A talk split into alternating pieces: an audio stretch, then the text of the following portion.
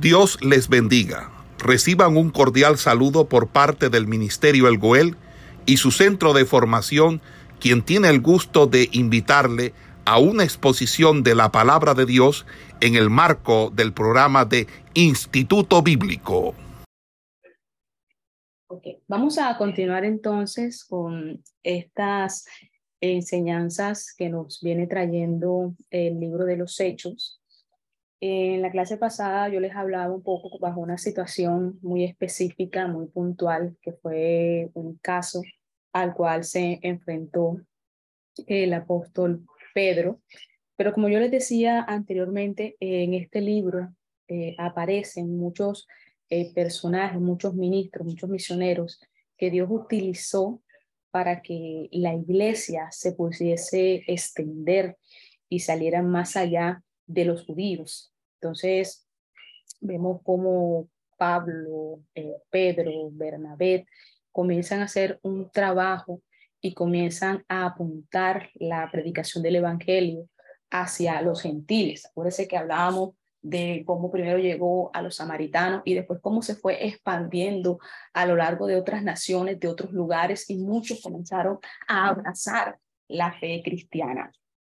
En este caso, vamos a ver cómo comienza eh, a surgir esta predicación y este llamado que Dios hizo sobre la vida del apóstol Pablo. Y nos vamos a encontrar con lo siguiente. Mire esto. En la iglesia de Antioquía se comenzó a convertir en un lugar muy importante donde la fe cristiana se proclamaba. Había muchos creyentes. De hecho, uno de los eh, eh, ministerios o una de las obras que esta iglesia de Antioquía realizaba era ayudar a los creyentes que se encontraban en Jerusalén, que estaban sufriendo mucho con la hambruna que se había presentado. Entonces la iglesia de Antioquía le enviaba eh, ayudas para que ellos pudieran eh, afrontar este momento difícil que ellos estaban atravesando. Entonces, Antioquía se comenzó a convertir en ese lugar eh, de prominencia, ya que de allí Dios envía o comenzó a enviar numerosos misioneros, personas que fueran a predicar eh, las buenas nuevas al mundo gentil. Entonces, mire esto que vamos a seguir mirando eh, allí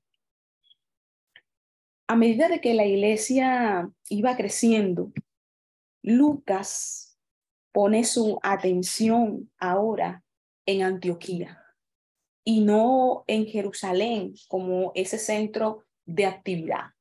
Se sabe que cuando nosotros comenzamos a hablar eh, en hechos, veíamos a Jerusalén como ese lugar eh, central donde estaba ubicada la iglesia y en donde el crecimiento de ella misma comenzó a surgir. Pero ahora Lucas no solamente posa su mirada en Jerusalén, sino que ahora la está posando o la está colocando en Antioquía. Y mire algo que es muy importante porque quizás este es un lugar donde comienza Lucas a, narrar o a hablar de que se convirtió en un lugar muy importante. De allí o allí se encontraban enseñando eh, la palabra Pablo y Bernabé. De hecho, estando en ese lugar, Dios les hace el llamado para que ellos salgan a hacer la obra misionera y salgan a hacer esa tarea que les había encomendado. Y mire lo siguiente. El Espíritu Santo dijo, apárteme a Bernabé y a Saulo para la obra para la cual los he llamado. Mientras la iglesia oraba, el Espíritu Santo habló a través de los profetas, dando a conocer su voluntad. Dios, mediante su espíritu, elige a sus siervos, elige a las personas que Él va a usar o las cuales Dios llama para hacer una labor, una tarea específica. Y en este caso, Dios estaba llamando a Pablo y a Bernabé para algo específico que él necesitaba que estos, estos hombres hicieran. Entonces, mire lo siguiente. Dios entonces elige a Bernabé y a Saulo para la obra misionera. Ya Jesús había llamado a Pablo para que fuera un, eh, un apóstol a los gentiles o para que él fuese a predicar la palabra a los gentiles. Pero tanto Saulo como Bernabé habían estado enseñando eh, la palabra en la iglesia de Antioquía. Ahí ellos estaban enseñando y eran unos grandes maestros en ese lugar. Pero mire, ahora el Espíritu Santo revela a los creyentes su voluntad, o sea, de que ambos se iban a dedicar a una tarea específica. ¿Y cuál era esa tarea específica? proclamar las buenas nuevas al mundo gentil. Quizás para la iglesia de Antioquía eso iba a significar una gran pérdida, porque tanto Pablo como Bernabé, como les decía ahorita, eran grandes maestros. Pero con esto, este, que se les iba a encomendar de que ellos iban a salir como misioneros para salir a predicar las buenas nuevas, iba a ser que ellos saliesen de ese lugar, pero era necesario para que se pudiese cumplir el propósito de Dios en ellos. Entonces, miren, a ellos les impusieron las manos y los enviaron. Después de un periodo de ayuno, después de un periodo de oración, los dirigentes pues, de la iglesia de Antioquía impusieron sus manos sobre estos hombres, oraron por ellos. Y mire algo que me llama mucho la atención y es que a pesar de que tanto Bernabé como Pablo ya venían enseñando eh, el Evangelio de Cristo en la iglesia de Antioquía porque ellos predicaban, enseñaban. Ahora mismo, ahora, oficialmente se les ordenó para que fueran misioneros a los gentiles. Porque ellos estaban enseñando, ellos estaban predicando, pero ahora se les estaba ordenando para que ellos saliesen a hacer una tarea o el llamado que Dios, había, que Dios había hecho sobre ellos. Entonces, miren, miren lo siguiente, que nosotros vamos, eh, vamos a seguir mirando aquí con respecto a, a Pablo y a Bernabé.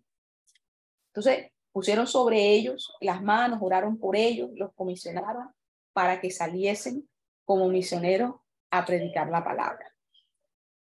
¿Qué pasa? Lucas enfatiza que los misioneros son enviados, no tanto por la iglesia de Antioquía que le dijo, bueno, Pablo, ¿verdad? alístense que ustedes se van ahí como misioneros, sino que el Espíritu Santo dijo a la iglesia que apartasen a Bernabé y a Pablo, porque los iba a enviar a un campo de trabajo. Por eso es que usted ve que en la carta de Gálatas, Pablo escribe algo o pudo decir algo, y fue que eh, Pablo dice, enviado no de los hombres, ni por los hombres, sino por Jesucristo, por Dios el Padre. Algo que él expresa en su carta a los Gálatas, porque Dios mismo lo comisionó a él para que llevara a cabo este trabajo. Entonces, mire, en sus viajes misioneros, Pablo acostumbraba a, visitar capitales, especialmente aquellas donde residía el gobierno romano. En Pafos se encontraron con, con el procónsul Sergio Paulo. Y este hombre tenía algo, el que acostumbraba a emplear eh, a un mago, quien interpretaba sus sueños, eh, alguien que incursionaba en lo oculto, y este mago se llamaba Ver Jesús. Y con este hombre se va a presentar una situación con el apóstol Pablo. Y mire esto, el nombre Bar Jesús es un nombre arameo que quiere decir hijo de Dios o en el Antiguo Testamento quiere decir hijo de Josué. Pero Lucas dice que este hombre era un falso profeta de nacionalidad judía. Entonces, mire, que a pesar de, de las enseñanzas de Dios respecto a los adivinos, respecto a los falsos profetas, en este momento nos vamos a encontrar con este mago llamado Bar Jesús, que era uno de ellos. Mire que Dios, Jesús, sus siervos enseñaban mucho acerca de los falsos profetas, acerca de los adivinos, acerca de los magos. Y el Talmud contenía severas advertencias contra la práctica de la magia. El procónsul Sergio Paulo, con el cual se va a encontrar el apóstol Pablo, era un hombre muy inteligente, era un hombre que deseaba oír de la palabra de Dios. Estaba abierto a escuchar la predicación, el mensaje que traían tanto Pablo como Bernabé, estos maestros de la palabra. Y mire, pero ¿qué pasaba? Que este hombre llamado Bar Jesús era una persona que traía oposición para que este procónsul no se abriera a recibir la palabra de Dios. ¿Por qué? porque ahí había un interés. Si este hombre estaba bajo el servicio de este procónsul, si este hombre se convertía a la fe cristiana, automáticamente este mago iba a ser rechazado, ya no lo iba a necesitar. Por consiguiente, había un interés de por medio de este hombre y por eso le hacía oposición a la predicación y al mensaje que Pablo le estaba dando a este propósito. Y es que si usted se ha dado cuenta a lo largo de los hechos, del libro de los hechos, siempre que se quería predicar la palabra del Señor, se levantaban opositores, se levantaban personas que querían atentar, acabar, matar la vida de estos hombres. Siempre se levantaba alguien para querer hacer oposición. Pero déjeme decirle que nadie puede detener la palabra del Señor y lo que Dios quiere hacer con la vida de las personas.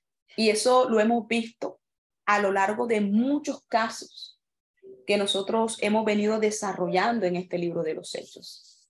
Dios tenía un propósito y Dios lo iba a llevar a cabo. Por eso es que usted ve que a pesar de que se levantaba la persecución, a pesar de que mataban a los creyentes, la iglesia no disminuía, al contrario, la iglesia aumentaba, la iglesia crecía. Entre más la perseguían, más personas se convertían. Entre más se levantaban para atacarla, más personas se convertían y ya no solamente eran judíos, y ya no solamente eran samaritanos, ya comenzaban a convertirse gentiles, ya comenzaban a convertirse personas de otro lugar. Porque es que Dios estaba en medio de todas estas cosas. Y mayor y más grande y más poderoso es nuestro Dios.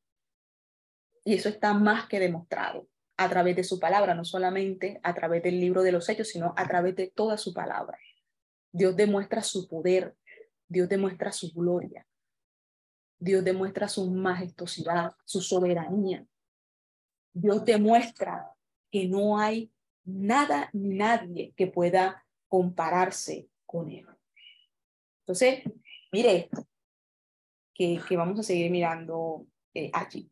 Este procónsul estaba abierto para escuchar el mensaje, escuchar la predicación de la palabra. Pero ahí había un opositor. ¿Y quién era? Bar Jesús, el mago. Pero este hombre no sabía a quién se estaba enfrentando. Entonces, mire esto, que vamos a seguir mirando allí. Mientras la predicación del Evangelio intrigaba o llamaba la atención de este procónsul, Sergio Pablo. Bar Jesús buscaba era tener una, digámoslo así, una postura de oposición. A medida que iban predicando o, o este hombre estaba pues escuchando la palabra, este Bar Jesús o el Imás que también lo podemos llamar, buscaba era traer oposición al mensaje, a la enseñanza de la palabra. Era un hombre que, como yo les decía ahorita, se daba cuenta que si el procónsul abrazaba la fe cristiana, ya no iba a necesitar de su servicio. Y eso era algo que iba a afectarle económicamente su situación. Por eso la oposición quedaba al mensaje y a la enseñanza de Pablo y de Bernabé. Porque había un interés económico de por medio. Entonces, este hombre, Elimas, adoptó una postura fuerte de oposición al evangelio, a la predicación, una oposición contra Bernabé, contra Pablo, tratando de evitar a toda costa que este hombre no recibiera la palabra. Entonces, mire, cuando este el mazo Bar Jesús vio que el procónsul, este Sergio Pablo, le había pedido a los misioneros, hablando de Bernabé y de Pablo, que fueran a verle, que fueran a visitarle porque quería escuchar el mensaje del Evangelio. Este hombre hizo lo imposible para tratar de disuadir al procónsul de aceptar la fe cristiana. Qué tremenda oposición se encontró Pablo en ese lugar. Pero pasó algo, y es que Pablo lleno con el Espíritu Santo fijó sus ojos en el Imás y le dijo, tú estás lleno de engaño y de maldad, hijo del diablo unas palabras fuertes que expresa el apóstol Pablo a Elimás. Tú estás lleno de engaño, lleno de maldad, hijo del diablo. Pablo no fue lo más claro posible con esas palabras que expresó. Fue muy explícito en lo que él le dijo a este hombre. Porque es que Pablo sabía que él era un enemigo de la palabra y por eso le continúa diciendo, enemigo de toda justicia. Lo identificaba como un servidor de Satanás. Por eso es que le dice enemigo, porque este hombre estaba haciéndole la guerra a Pablo, a Bernabé, para que no solamente el procónsul, sino para que las personas no escucharan el mensaje, la predicación.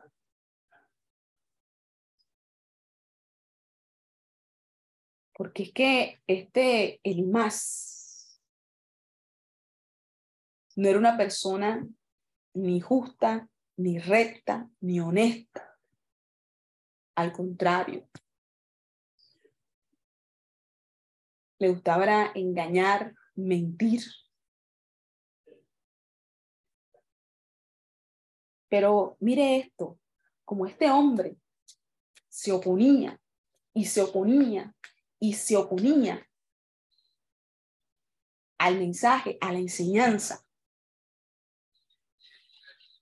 vino sobre él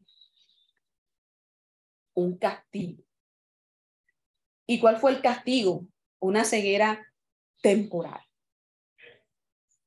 Porque mire esto, Pablo reprendió a este hombre Elimás y le dijo, y ahora la mano del Señor está contra ti. La mano del Señor está contra ti y quedarás ciego por un tiempo y no podrás ver la luz del sol. Porque este hombre estaba haciendo una oposición tremenda a Pablo y a Bernabé. Pero vino un castigo. Y no un castigo que Pablo le dio, no, fue un castigo que vino de parte de Dios.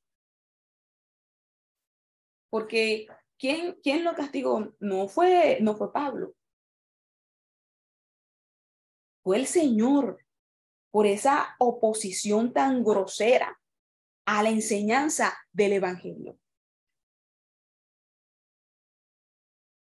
Ok, eh, bueno, entonces, eh, como veníamos hablando, eh, estábamos hablando de la situación que estaba enfrentando el apóstol Pablo, igualmente junto a Bernabé, de este hombre que se había levantado como un opositor pero que mire que en medio de toda esa oposición, Dios, este, lo, eh, Dios envía a través del apóstol Pablo una palabra fuerte sobre este varón, Elimás, y le dice que va a quedar ciego eh, por un tiempo en donde él no va a poder ver eh, la luz del sol.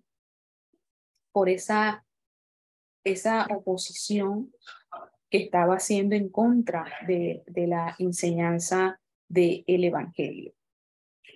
Pero entonces, mire lo, eh, mire lo otro. Nosotros sabemos que la fe viene por el oír, ¿verdad? Y el oír la palabra del Señor. Y eso es algo que el apóstol Pablo escribe. Y Lucas también nos hace una mención con respecto a eso, cuando dice que la gente comenzó a aceptar a Cristo cuando comenzaron a escuchar el Evangelio, cuando comenzaron a escuchar la predicación, muchas personas se comenzaron a convertir. De hecho, acuérdese que cuando los samaritanos se convirtieron y comenzaron a creer eh, en la palabra, en el Señor, fue cuando comenzaron a escuchar a Felipe eh, que programaba las, eh, a Felipe que, que predicaba y enseñaba Y al ellos escuchar esas buenas nuevas de salvación, ellos comenzaron a creer y comenzaron a convertirse cuando comenzaron a escuchar. De hecho, cuando el etíope, eh, el eunuco, también fue eh, a través de la enseñanza que recibió a través de Felipe, o sea, cuando comenzó a escuchar. Igual cuando se convirtió Cornelio y su familia, ellos comenzaron a escuchar el evangelio de la boca del el apóstol Pedro, o sea, las personas, muchas eh, se comenzaron a convertir cuando, ¿qué? Cuando comenzaron a escuchar la predicación de la palabra. Y en el caso del procónsul Sergio Paulo, iba a ser, este, iba a ser lo mismo, tenía que escuchar la palabra y por eso es que este hombre, el más, se interponía y se interponía para que este hombre no escuchara el mensaje, la enseñanza. Pero mire esto, Lucas, dentro de la descripción que hace en el libro de los Hechos, narra eh, todas esas maravillas, todas esas eh, cosas poderosas que trajeron la enseñanza del Evangelio de Cristo, de que muchos se convirtieron con una fe genuina, con una fe verdadera al Señor. ¿A causa de qué? De escuchar, de escuchar, porque muchos se convirtieron fue a causa de esto, cuando comenzaron a escuchar el mensaje.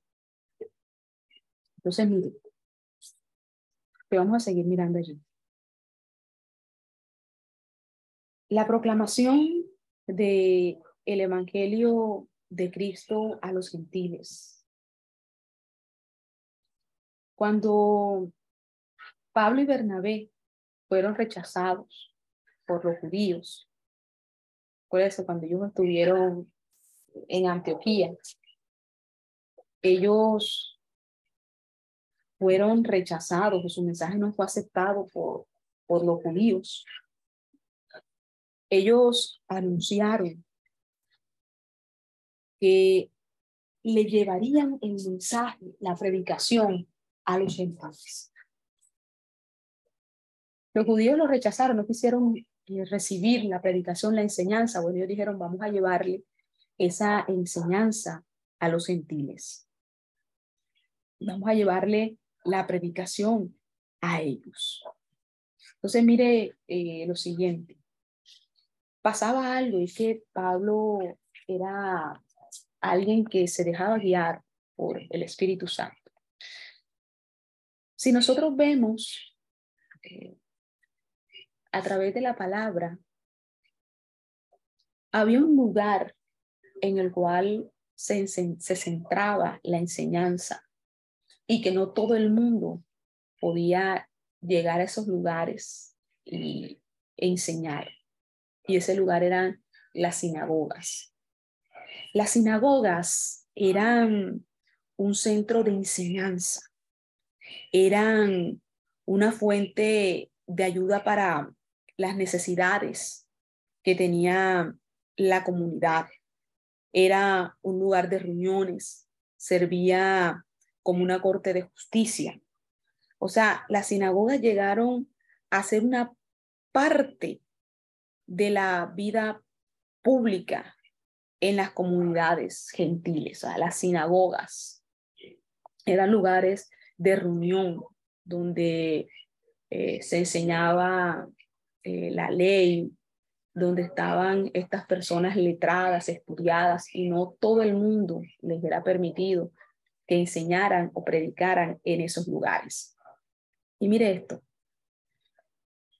numerosos gentiles asistían a los cultos de adoración que se realizaban en las sinagogas locales. Ellos observaban la ley judía y creían en Dios, pero algunos gentiles debido a que ellos se rehusaban eh, a, someterse a la circuncisión, a ellos se les llamaban o eran llamados temerosos de Dios. Y en estas sinagogas se iban a encontrar cuatro grupos de personas que adoraban. Primero, encontramos a los judíos nacidos en la dispersión o nacidos allí en Israel. Otro grupo eran los convertidos al judaísmo. Otro grupo eran los que llamaban los temerosos de Dios. Y otro grupo que eran los gentiles que demostraban un interés, pero que no estaban dispuestos a comprometerse. O sea, habían eh, varios grupos que se reunían en estas sinagogas. Pero entonces, mire, después que los misioneros llegaron a Antioquía, o sea, hablando de Pablo y Bernabé, al siguiente día de reposo, ellos entraron a la sinagoga. Mire esto, ellos, ellos entraron a la sinagoga. Se sentaron y esperaron a que comenzara el culto de adoración. Lucas describe que la costumbre de Pablo era ir a las sinagogas locales y enseñar las escrituras. Esa era una costumbre que tenía el apóstol Pablo. Y mire lo siguiente, Pablo tuvo la oportunidad de examinar el Antiguo Testamento y mostrar que Cristo dio cumplimiento a las profecías mesiánicas. Él se dirigió a una audiencia que era heterogénea. ¿Qué quiere decir? Una audiencia en la cual habían gentiles piadosos que no solamente eran oidores, sino que eran seguidores de Cristo. O sea, él tenía una multitud diversa en ese lugar. Estas personas se daban cuenta que la fe cristiana estaba basada, pues, en el Antiguo Testamento, pero que dicha fe estaba libre de las demandas o las exigencias que les hacían los judíos a ellos. Pablo comienza su sermón con algunas palabras muy conocidas por sus oyentes y comienza diciendo, hombres de Israel y ustedes que temen a Dios, hombres de Israel y ustedes que temen a Dios. Así comienza y abre su discurso el apóstol Pablo. Así como Esteban, ¿se acuerdan que nosotros estuvimos hablando del discurso que dio Esteban ante el Sanedrín?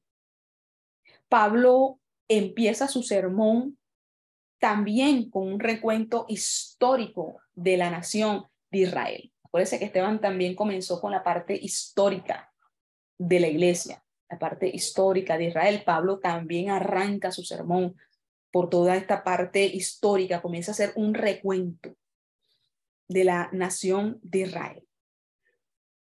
Primero dice que Dios es el Dios de Israel. Que Dios es el que escogió, lo escogió no el hombre, que Dios era el que había escogido a todos estos hombres para que le sirviesen a él. Hablando de los patriarcas, hablando de Abraham, Isaac, de Jacob, o sea, cuando él comienza a hablar de, de toda esta historia, comienza a hacer todo este recuento, él les recalca y les remarca a ellos que todos estos hombres no fueron escogidos por hombres, valga la redundancia, sino que fueron escogidos por Dios. Escogidos por Dios. Y no solamente eso, él en medio de su discurso, no solamente hace un recuento histórico de la nación de Israel, sino que también comienza a decir que él había hecho un pueblo grande, que él con brazo fuerte, poderoso, los sacó de tierra de esclavitud.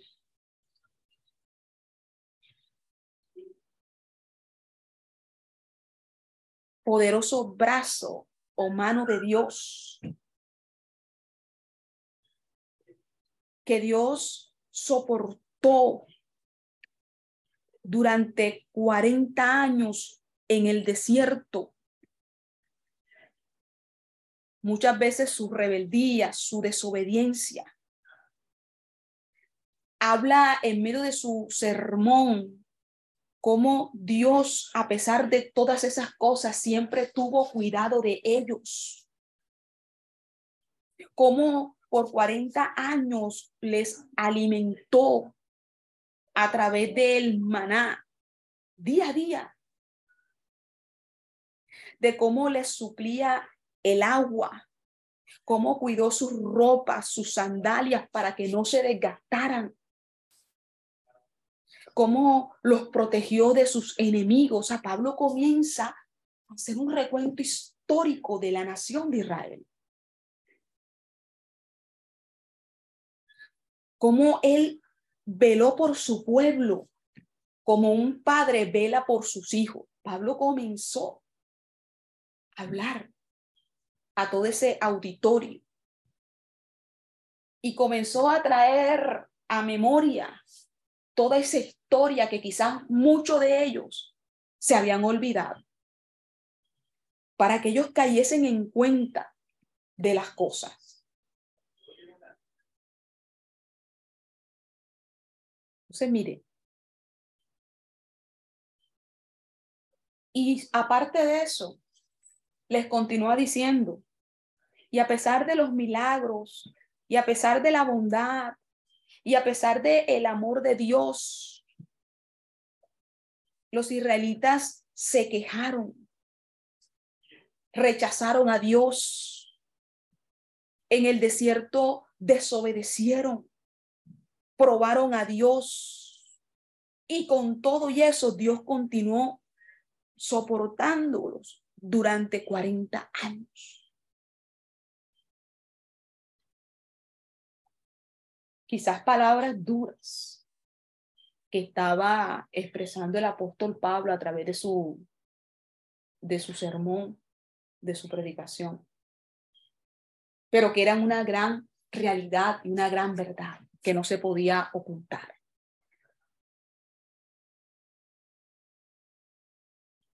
A pesar de esa desobediencia continua y constante del pueblo de Israel, Dios continuó dándoles guía espiritual. Porque Dios continuaba allí. A pesar de todas esas cosas que ellos hacían. Y mire esto.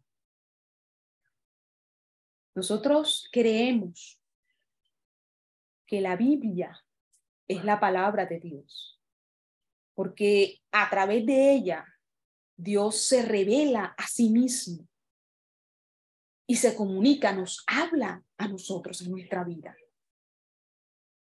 Nosotros sabemos que los hombres que escribieron los libros que están consignados en la Biblia eran autores humanos, sí, eran personas. Los que escribieron los libros que conforman el Antiguo Testamento, el Nuevo Testamento. Pero sus palabras, lo que allí plasmaron, eran palabra de Dios.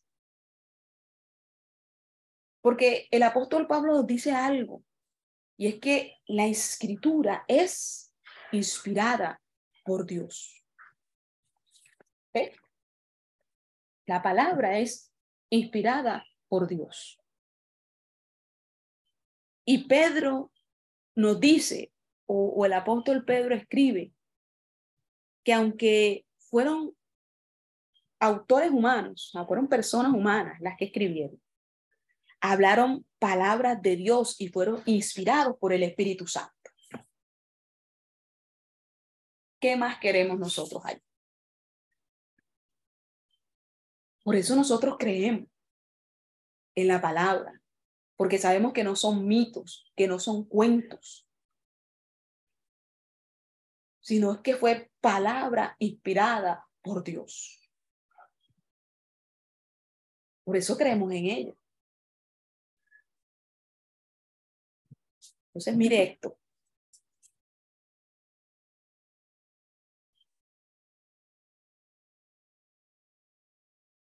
La palabra, la escritura, es la voz de Dios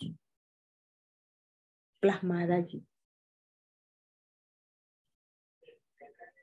Por eso es que el apóstol Pablo identifica las palabras de las escrituras como la voz de Dios, o sea, la voz de Dios. Creemos en su palabra. Ahora mire,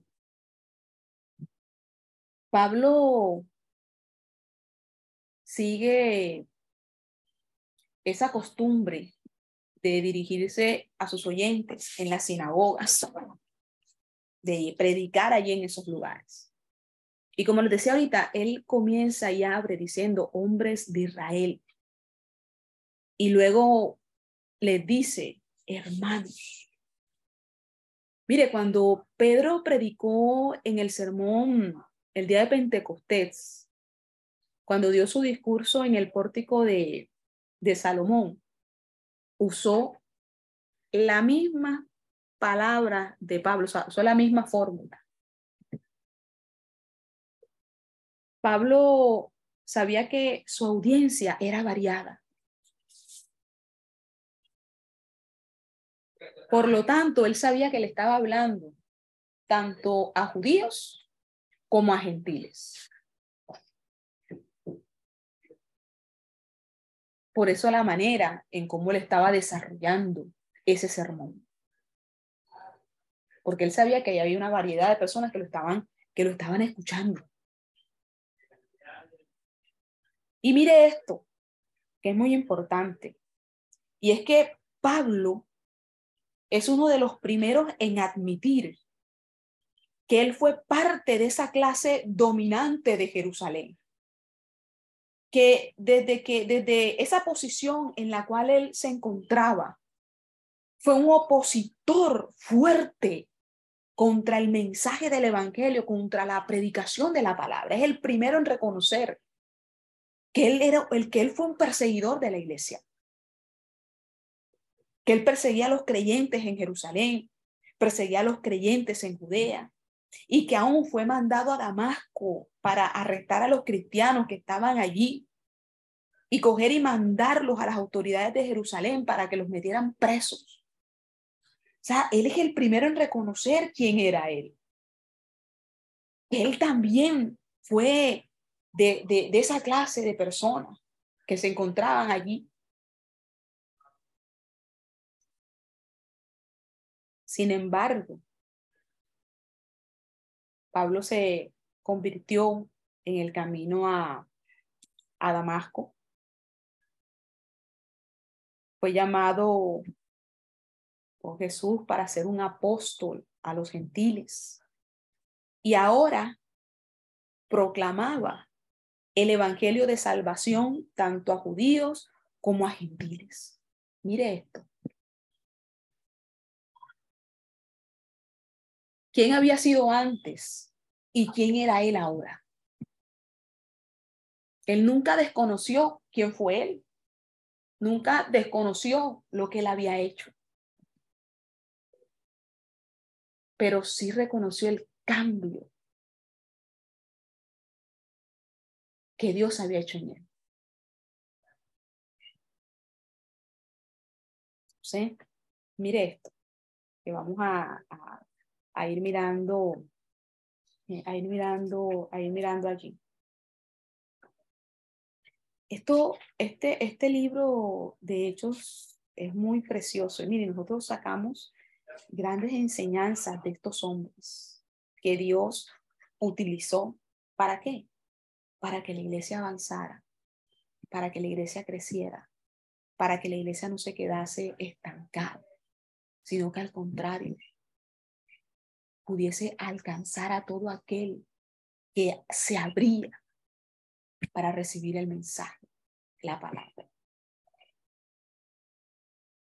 Entonces, Pablo advierte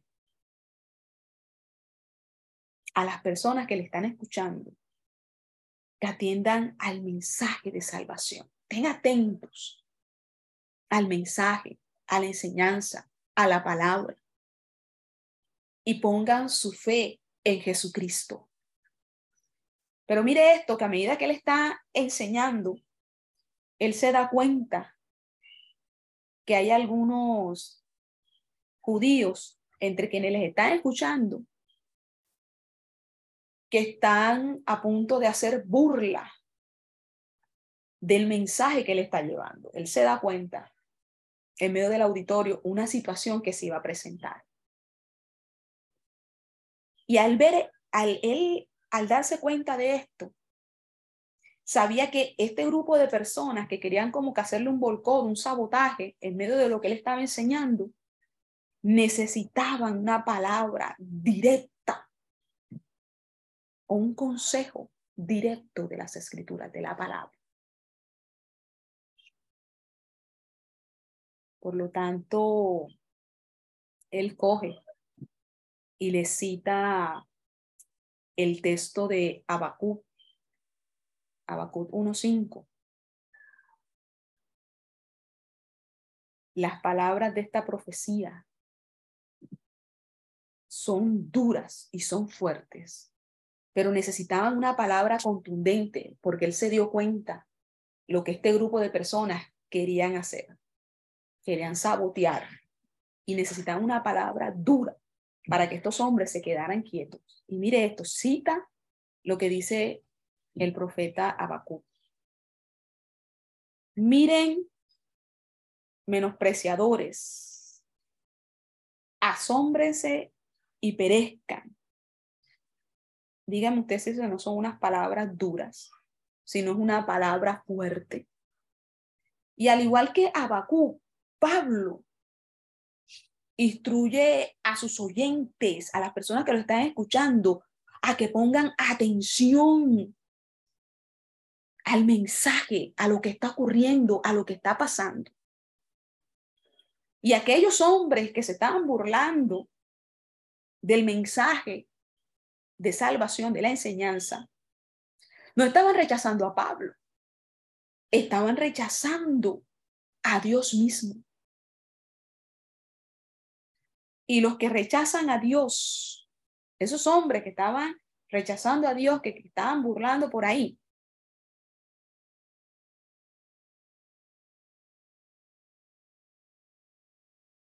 quedaron, digamos, impactados cuando de repente caiga sobre ellos el juicio de Dios y perezcan. Es que, mire, las personas no han entendido que nunca las cosas que ellos hacen es en contra de nosotros. No, es en contra de Dios. La gente que se levanta, cuando se levantan en contra de la palabra o se levantan en contra de un siervo de Dios, no lo están haciendo en contra de él, se están metiendo es con Dios, no con nosotros. Por eso es que nosotros podemos estar confiados, podemos estar seguros de que tenemos un abogado que pelea por nosotros, alguien que, defiende, que quien defiende nuestra causa, al cual nosotros nos presentamos. Por eso nosotros estamos tranquilos cuando se levantan en contra de nosotros, siempre y cuando sea mentira, pues lo que están diciendo. Porque tenemos a alguien que nos defiende, un padre que ve por nosotros. Por eso Pablo estaba tranquilo, que ellos querían sabotearle el mensaje, querían hacer burla. Pablo sabía que la cosa, ellos no se estaban metiendo con Pablo. Ellos no iban a, ridiculizar a Pablo. Pablo lo sabía, él lo tenía claro. Él sabía que estos hombres se estaban metiendo era con Dios y no con él. Y por eso mismo iba a venir castigo y reprensión sobre ellos. Así como ahorita hablábamos del mago Elimás, este Bar Jesús, que comenzó a meterse en medio de la enseñanza que están impartiendo Pablo y Bernabé, quien lo ajustó fue Dios. Porque es que no se estaban metiendo con, con ellos, se estaban metiendo con el mismo Señor. Por eso, a pesar de todas las cosas que el apóstol Pablo pudo vivir, experimentar, pasar, persecución, peligros de muerte, naufragio, encarcelamiento, él siempre estuvo seguro en Dios. Igualmente nosotros también estamos seguros en Dios. Nosotros predicamos la palabra, enseñamos la palabra y Dios se encarga de hacer su obra a través de ella. Y eso era algo que Pablo tenía claro. Él no se iba a poner a pelear con estos hombres, pero él se dio cuenta de lo que ellos querían hacer. Por eso es que nosotros siempre tenemos que discernir en el espíritu las cosas, las situaciones, los momentos, inclusive las personas. Porque el espíritu nos alerta de los peligros, de las cosas que quieren suceder, que quieren pasar. Y mire que enseguida Dios dio una palabra contundente, así como se la dio a Elimás y así como se la dio a muchas personas que se levantaron en contra de la iglesia, en contra de la predicación, y Dios le dio una palabra Asimismo, Dios también se comenzó a mover allí. ¿Sí? Por eso, mis amados hermanos, hay que aprender a confiar en Dios. Por eso nuestra fe no puede ser una fe fingida, nuestra fe tiene que ser una fe verdadera, una fe genuina, una fe real, que se haga vivencia en nosotros. Entonces mire esto.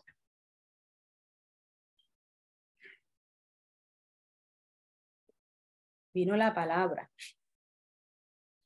de parte de Dios a este grupo de personas.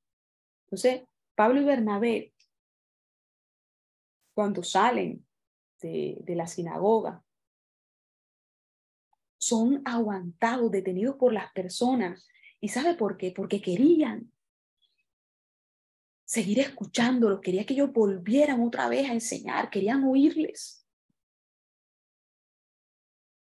La gente quedaba impresionada cuando escuchaba enseñar a estos hombres, así como cuando predicaba Felipe, como predicó Esteban, como cuando predicaba Pedro, cuando predicaban todos estos hombres de Dios, la gente quedaba impresionada, impactada por el mensaje.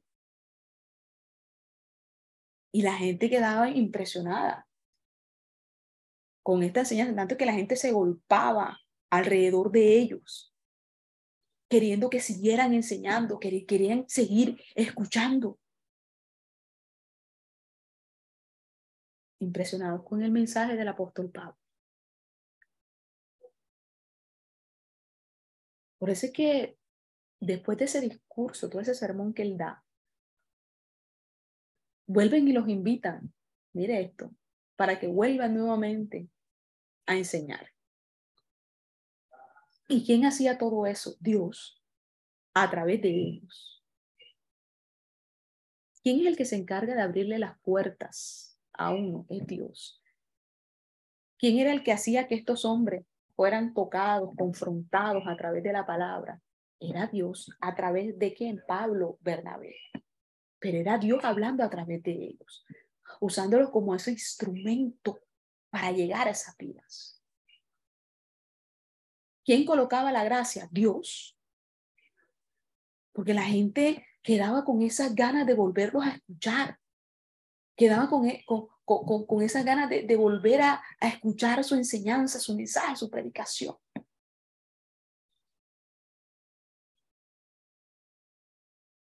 Querían oír más cosas que tuvieran relación con Jesús, con el Evangelio. Lucas dice que mucha gente, tanto judíos como gentiles, querían escuchar a estos hombres, a estos misioneros.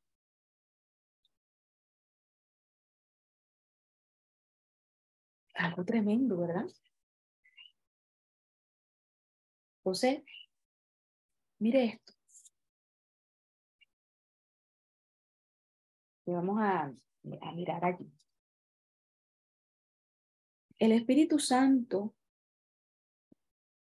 le dice pues a los dirigentes de la iglesia de Antioquía que comisione a Bernabé y a Pablo para ser misioneros a los gentiles. Después de un periodo de, un periodo de oración, de ayuno, la iglesia los ordena a ellos como misioneros. Ellos viajan primero a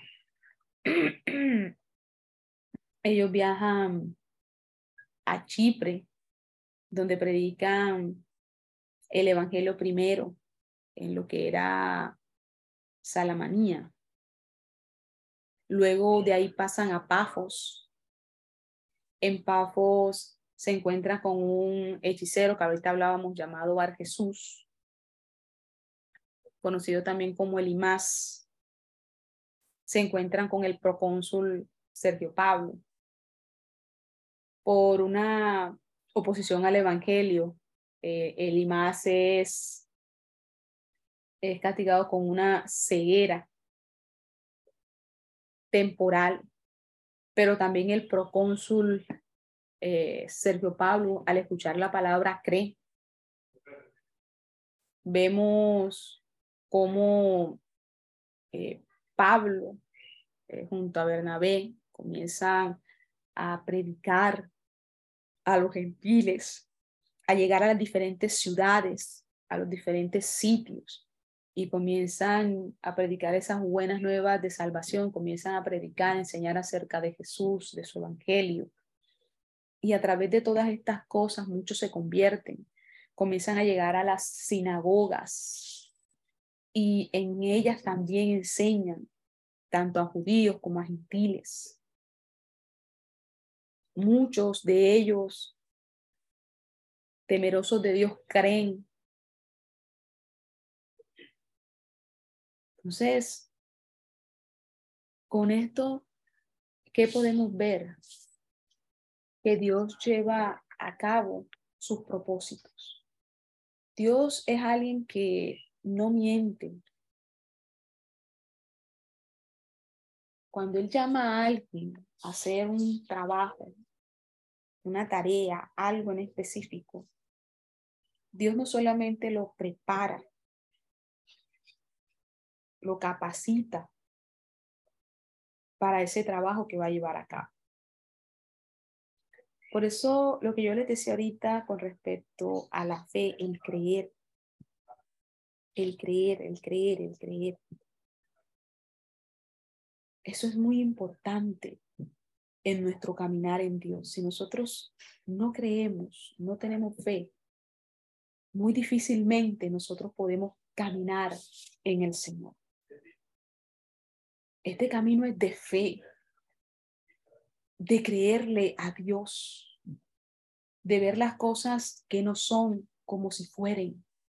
Por eso usted ve que en este libro de Hechos se recalca una y otra vez la fe es una palabra muy reiterativa dentro de los temas que nosotros hemos abarcado. Siempre surge y sale la fe, porque era muy importante y es muy importante para nosotros tener fe, el creer, el no estar llenos de dudas, de miedos, de temores. Porque cuando Dios llama a alguien, Dios lo respalda. Dios le ayuda. Inclusive en los momentos más difíciles, Dios está allí. El sábado pasado les hablaba de Pedro y usted sabe que él afrontó una situación bien dura y bien difícil que quizás las personas dirían, no, ya este hombre lo perdió todo, no tiene cómo librar esta situación. No, Señor. Podía estar en un momento difícil, pero Dios tenía un propósito y unos planes trazados para la vida de Pedro así como también los tiene trazado para la vida de cada uno de nosotros. Tenemos que aprender a creer más en el Señor, en su palabra, para que entonces sí podamos ver sus maravillas, para que entonces sí podamos ver su poder, para que entonces sí podamos ver a Dios obrar de una manera grande conforme a la medida de nuestra fe. Así será hecho.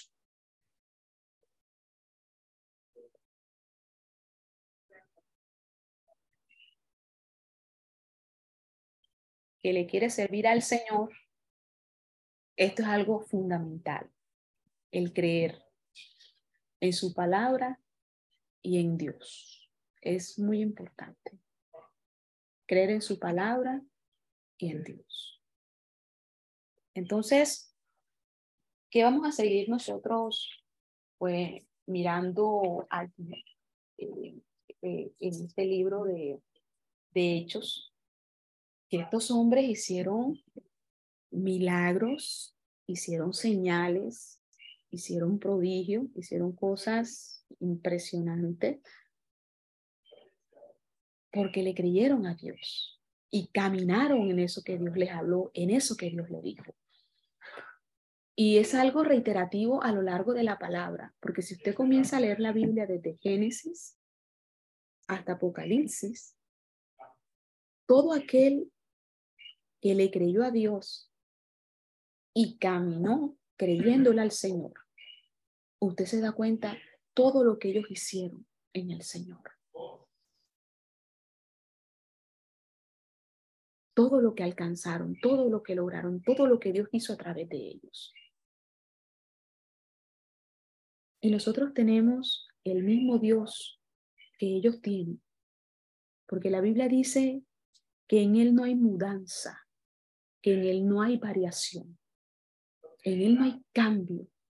Él es el mismo ayer, hoy y por los siglos de los siglos.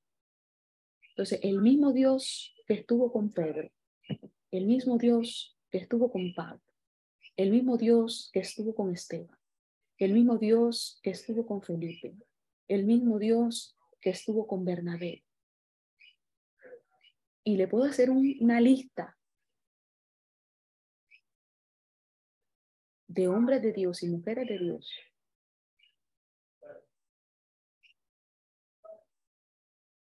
que creyeron en el Señor y cómo Dios se glorificó a través de ellos. Y el Dios de todos ellos es el mismo Dios que nosotros tenemos. No tenemos un Dios diferente, tenemos el mismo Dios. El mismo Dios.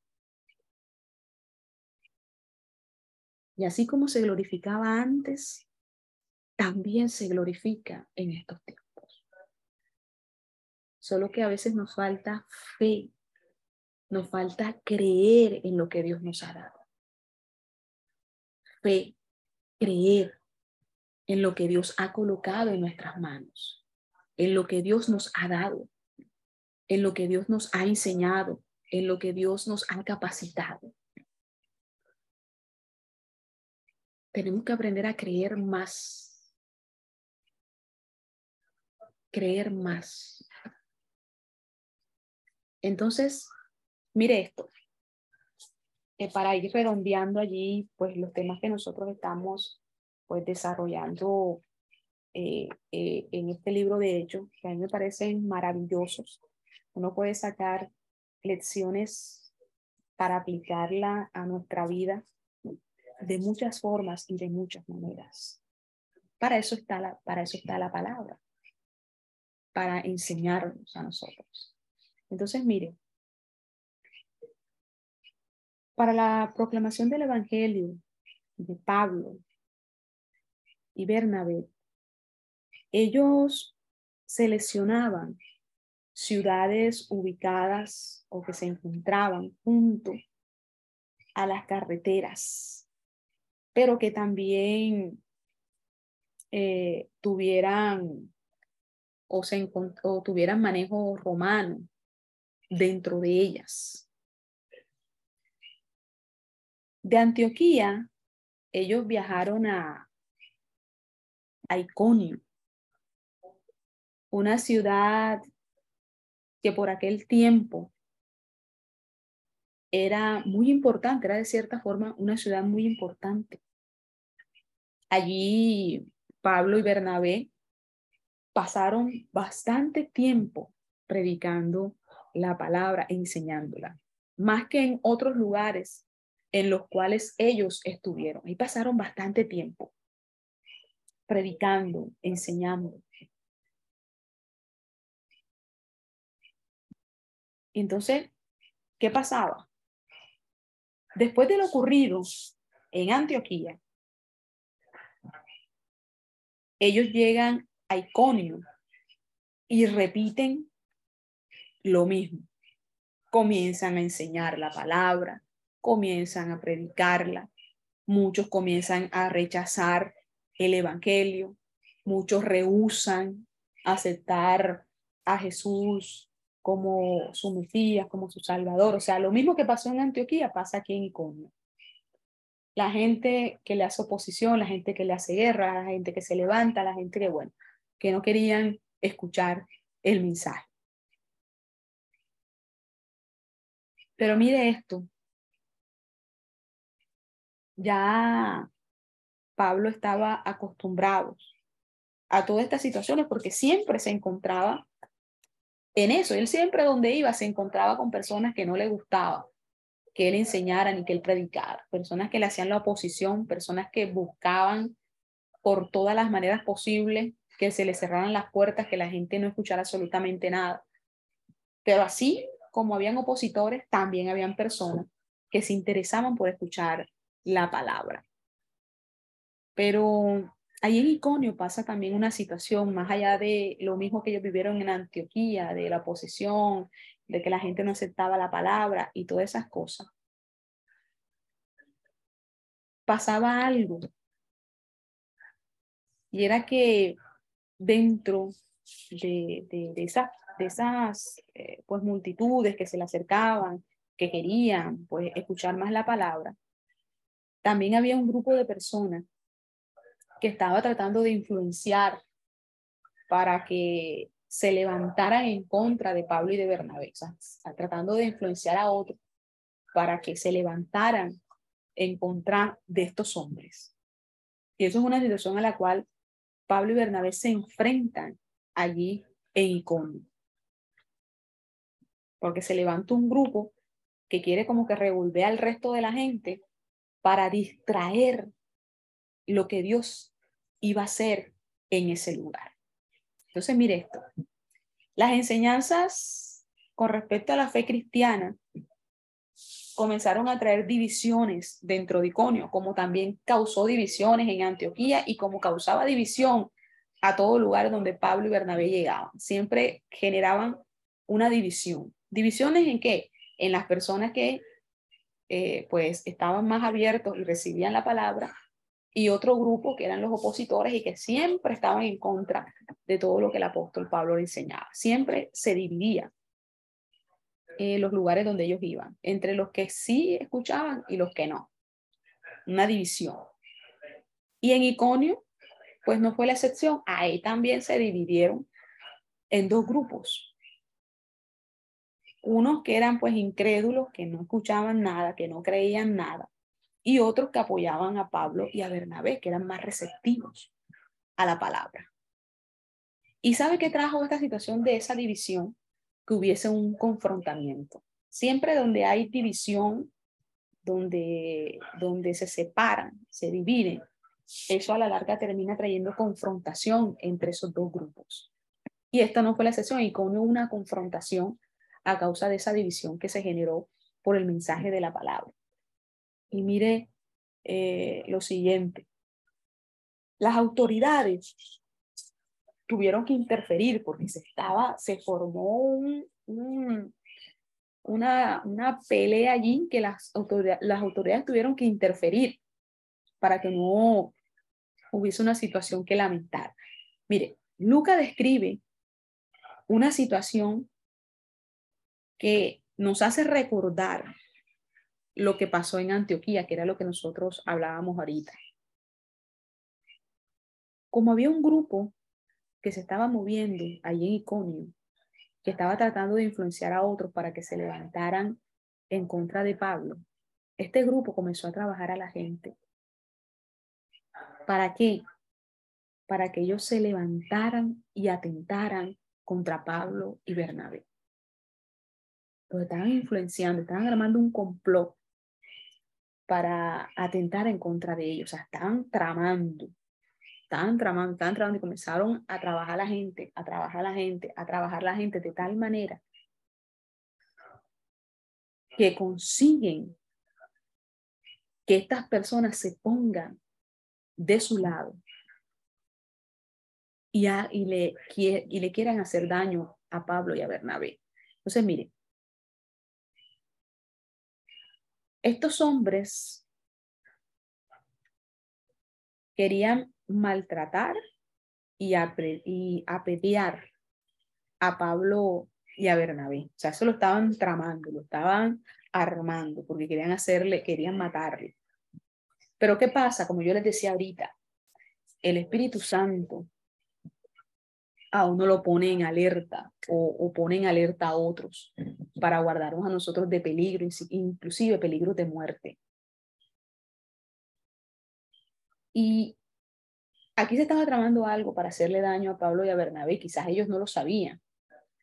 Pero ¿qué pasó? Que otros cristianos que se encontraban ahí en la ciudad de Iconio oyeron del complot que estaban haciendo en contra de Pablo y Bernabé y cogen y le avisan a ellos mira, están, están planeando esto y esto y esto, quieren hacerle esto a. Los ponen sobre aviso. Y después de que ellos escuchan y analizan la situación de cómo está, ellos deciden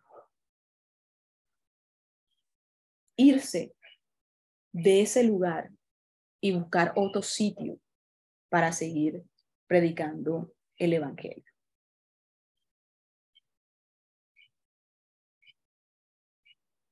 Se alertaron. Dios mostró que le iban a hacer daño. Dios permitió que estos hombres escucharan el complot que estaban haciendo contra Pablo y Bernabé y fuesen ellos a decir lo que estaba pasando para que Pablo y Bernabé se fueran de ese lugar porque los querían matar. El complot era para matarlos. Por eso le digo ahorita, Dios nos guarda, inclusive de peligros de muerte a nuestra vida, a nuestra familia, en nuestro hogar.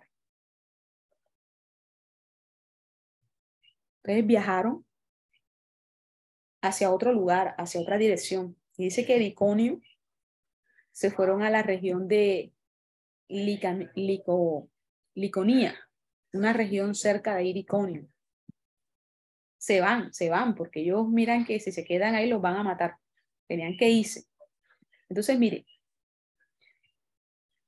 el relato histórico del libro de los Hechos pone en manifiesto un patrón que es muy claro en la experiencia de estos misioneros, de estos varones.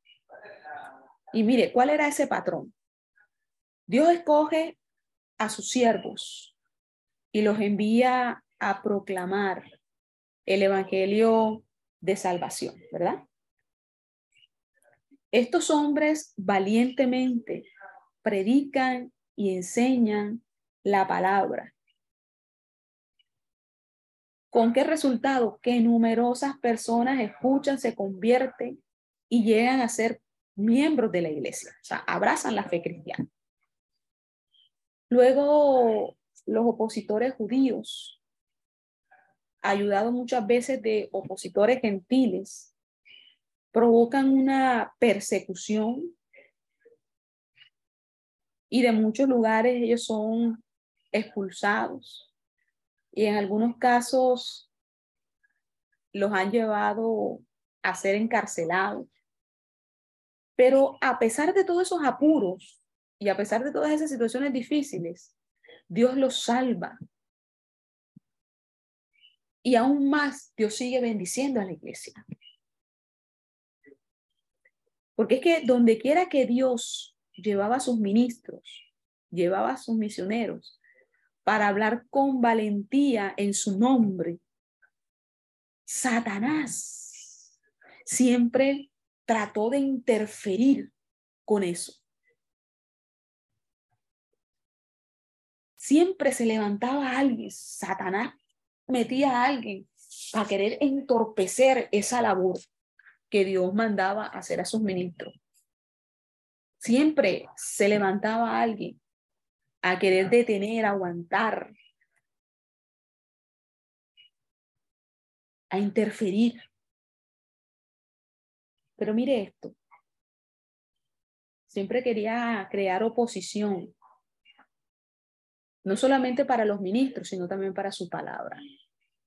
Eso era algo muy reiterativo. Siempre donde ellos eh, iban, se levantaban personas en contra de ellos y de la palabra, o sea, en contra de la predicación, contra de ellos y de la predicación. Eran acosados, eh, ridiculizados porque se burlaban de ellos, les hacían mofa, o sea, se burlaban.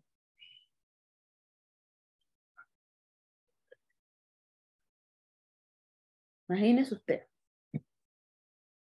Pero pasa algo que es muy importante y es lo siguiente que a pesar de las dificultades que los siervos de Dios debemos enfrentar, la gracia divina es más que suficiente para que nosotros podamos resistir el día mal. No hay carga, situación que nosotros no podamos sobrellevar porque Dios es el que conoce cuáles son nuestros límites y hasta dónde nosotros podemos soportar. Y estos hombres, eso lo tenían muy claro. Y Dios sabía qué podían afrontar ellos y qué no. Eso estaba claro. Sabía la capacidad que ellos tenían para soportar. Por eso es que no importa lo que usted tenga que pasar, lo que usted tenga que vivir, a lo que usted se tenga que enfrentar. Recuerde que la gracia de Dios está en usted. Dios está con usted. Y si va a poder sobrellevar todas las cosas con la ayuda del Señor. No en su fuerza, sino en la fuerza de Dios porque Él es el que se perfecciona en nuestras debilidades. Cuando nosotros decimos, no podemos, yo no puedo, Dios nos dice, yo sí puedo. Y yo soy el que te voy a ayudar. Entonces, esto era algo que todos estos misioneros y todos estos ministros de Dios lo sabían. Por eso usted ve que cuando ellos los encarcelaban ellos no se preocupaban, no se ponían a pelear con Dios. Cuando se levantaban esas persecuciones, cuando los buscaban para matarle, inclusive aunque los mataron a muchos de ellos, usted veía que ellos siempre se fueron alabando y glorificando al Señor. Si Él nos ha dado todo, que nosotros podemos recriminarle o reclamarle a Dios. Entonces, Bástate mi gracia. Bástate mi gracia. Mi poder se perfecciona en tu debilidad. Entonces, mire esto. Dios es el que los sostenía a ellos. Estamos hablando de, de Pablo y de Bernabé. Dios es el que los sostenía para que ellos siguieran cumpliendo su tarea. Dios es el que los sostenía para que ellos siguieran cumpliendo su tarea. Recuerde que Dios es el que lo sostiene. Dios es el que le ayuda.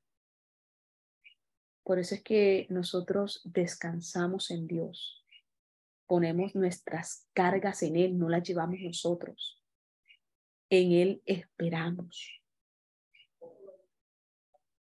Porque Él es el que nos sostiene para que nosotros podamos llevar a cabo su tarea y podamos cumplir su propósito en nuestra vida. Ok.